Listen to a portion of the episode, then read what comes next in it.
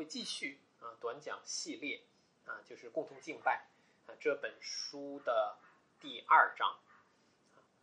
那今天的主题呢，是我们应该聚集吗？在每一个周日的早上啊，人们本来是可以在家睡个懒觉，对吗？起来之后可以享用一顿悠闲的早餐，然后可以去看电影啊，看，享受自己的生活，带着孩子去公园，对吗？但是在这个世界上啊，在每一个国家都会有成千上万的人在这个周日的早上会去他的教会里敬拜。如果我们问大家一个问题，就是说你为什么要去教会呢？那有一些人他的回答是说说因为我是基督徒，对吗？基督徒，呃，需要每个周日早上去教会做礼拜，这是我的责任。那也有的人呢会认为这是一个社交，因为我在那里可以见到我身边我熟悉的一一群朋友啊，能甚至我的一些同事，或者说等，这是一个社交的场合。也有一些人呢，是说我经过了一周的工作，这个世界给我很多心灵上的重这个啊污染的东西，那我需要去获得心灵的洗涤啊。有的人是希望在教会得到各种情感上的激励。那然而我们为什么要去教会呢？所以这就是我们今天短讲的主题，就是我们啊应该聚集。那在开始前，我们啊一起来做一个祷告。好，天父，我们啊感谢你啊赐给我们在座的每一位基督徒赐下这样的救恩，使我们可以在每一个主日的早晨可以来奉你的名来聚集，一起来敬拜。特别的求主来啊，在以下的时间能够开启我们的心，让我们可以透过圣经啊，透过你在用神的话语向我们出启示的真理啊，让我们能够明白教会聚集的意义是什么。我们这样的祷告是奉耶稣基督的。那对于我们，呃，应该聚集吗？我们为什么需要在一起聚集呢？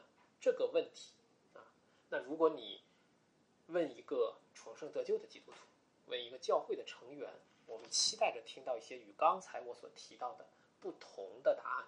啊。那有的成员可能会说，我去教会是为了敬拜神；也有的成员说，我去教会是为了学习圣经；也有的成员回答说，我去教会是为了与别人团契而得到彼此的鼓励，那这些理由都是很好的，但这些理由的背后，我们需要去探寻有更深层次的神学的原因，而这背后是神聚集了他的子民。所以，如果我们回顾一下上周我曾经提到一个比喻，如果神已经收养我们进入了神的家庭。那么神就会把我们带进这个家庭共同的晚宴当中，彼此坐在一起，就是共同敬拜。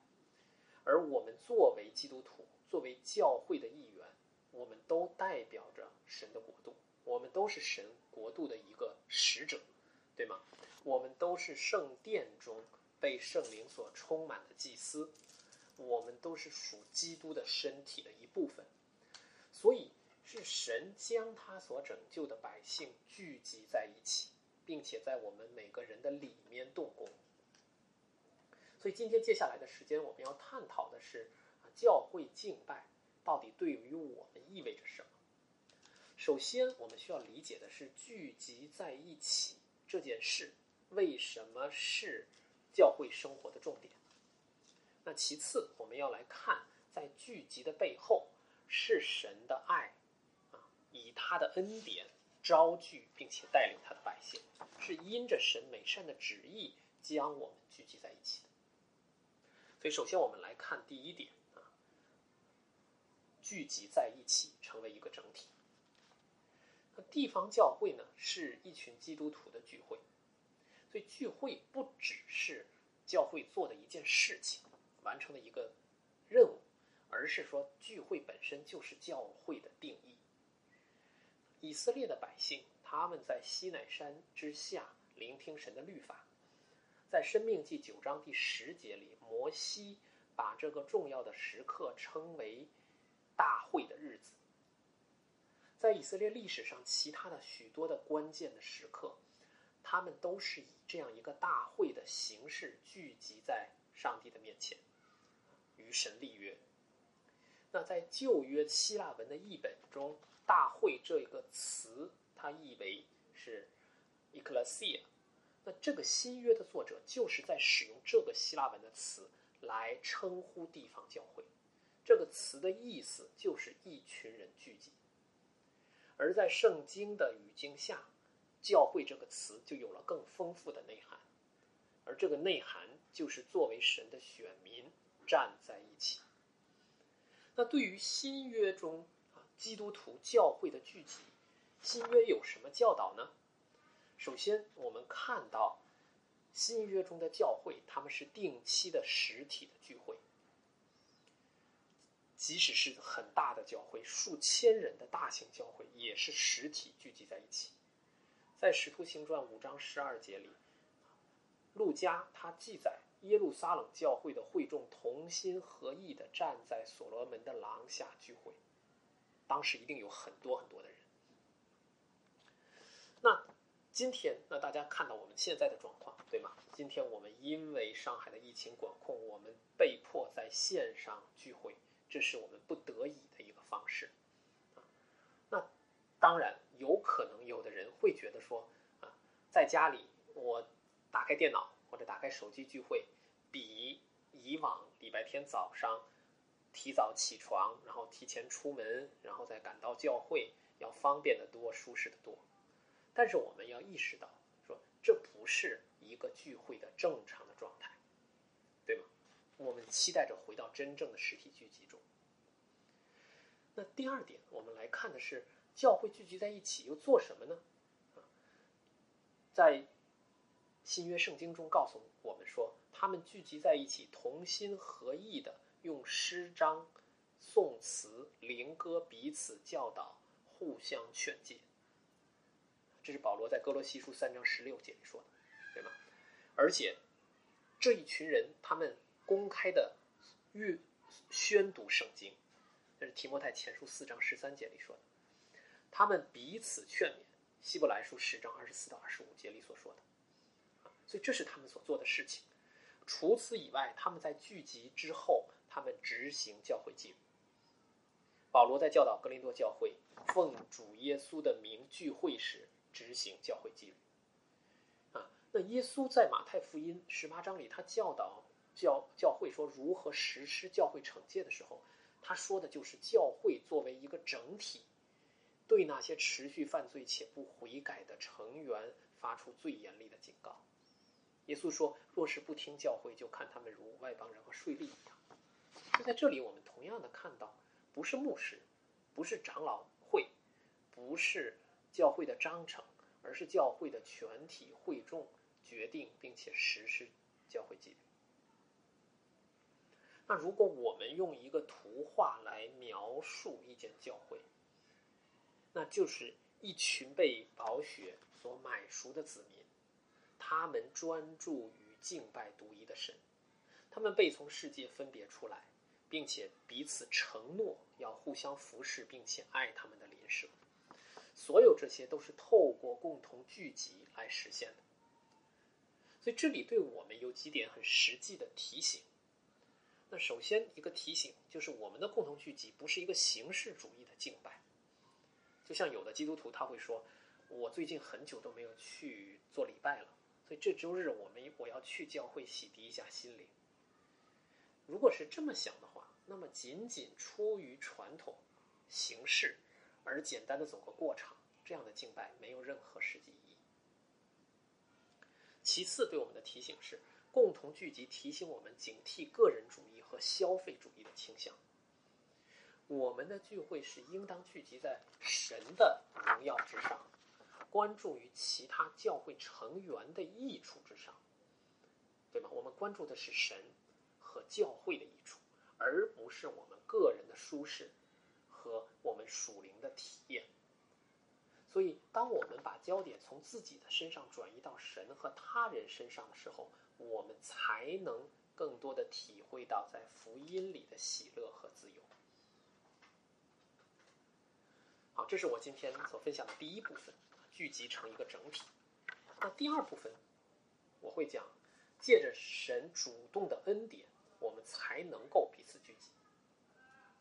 我们之所以可以成为一个聚会，完全是因为是神把我们引领和招聚在一起。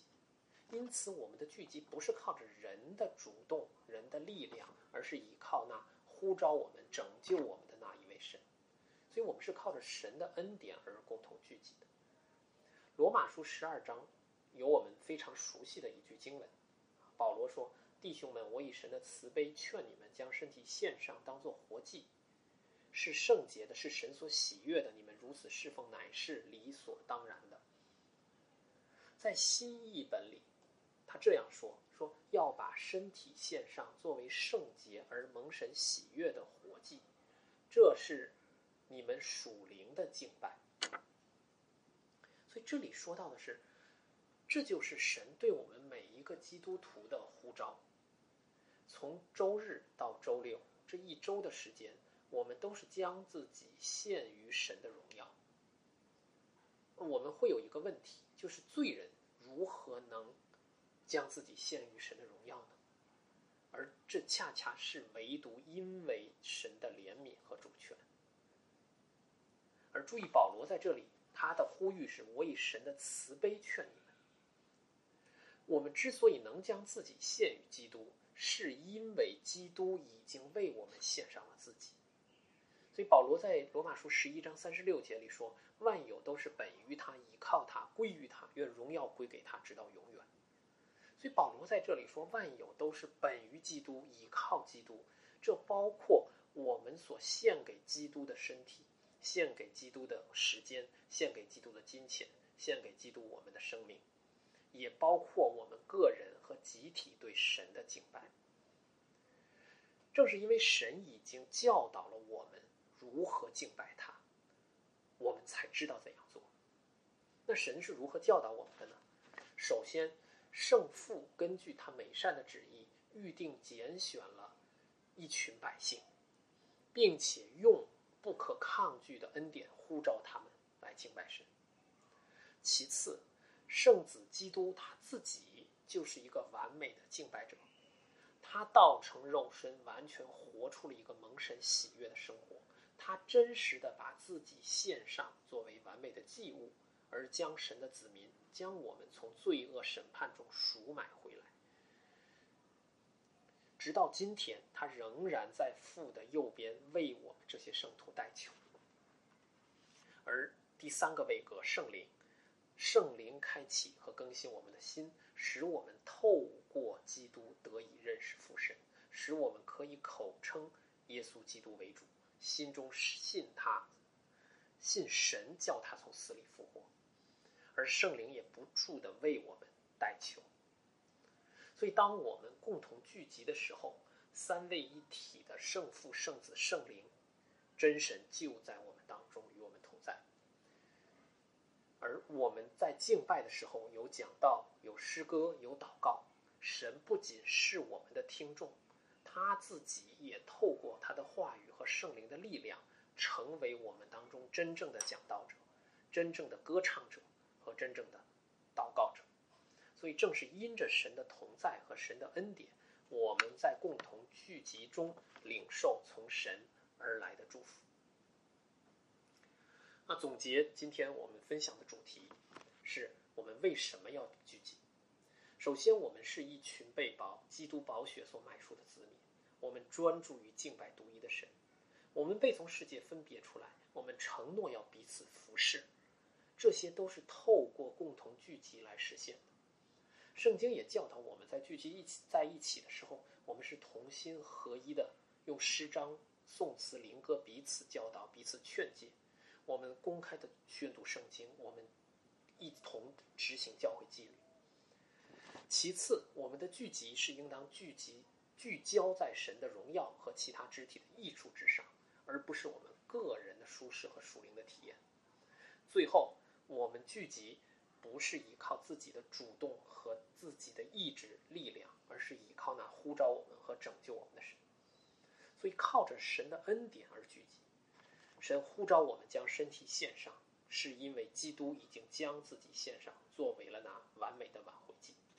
所以，三位一体的神在聚会中与我们同在，使我们能够领受到属天的恩典和祝福。好，让我们一起来爸爸。天父，我们感谢你，感谢你拣选我们，并且呼召我们，并且真正的拯救我们，使我们成为属你的子民，使我们归你做君尊的祭司，使我们共同聚集成为圣洁的国度。我们求主来，使我们能更深的认识你所建立的教会，更能认识你所赐给我们那完美的救恩，更明白我们要在教会中聚集，更愿意在我们的共同聚集的敬拜中服侍你和服侍你所赐给我们身边的弟兄和姐妹。我们这样的祷告是奉耶稣基督的名。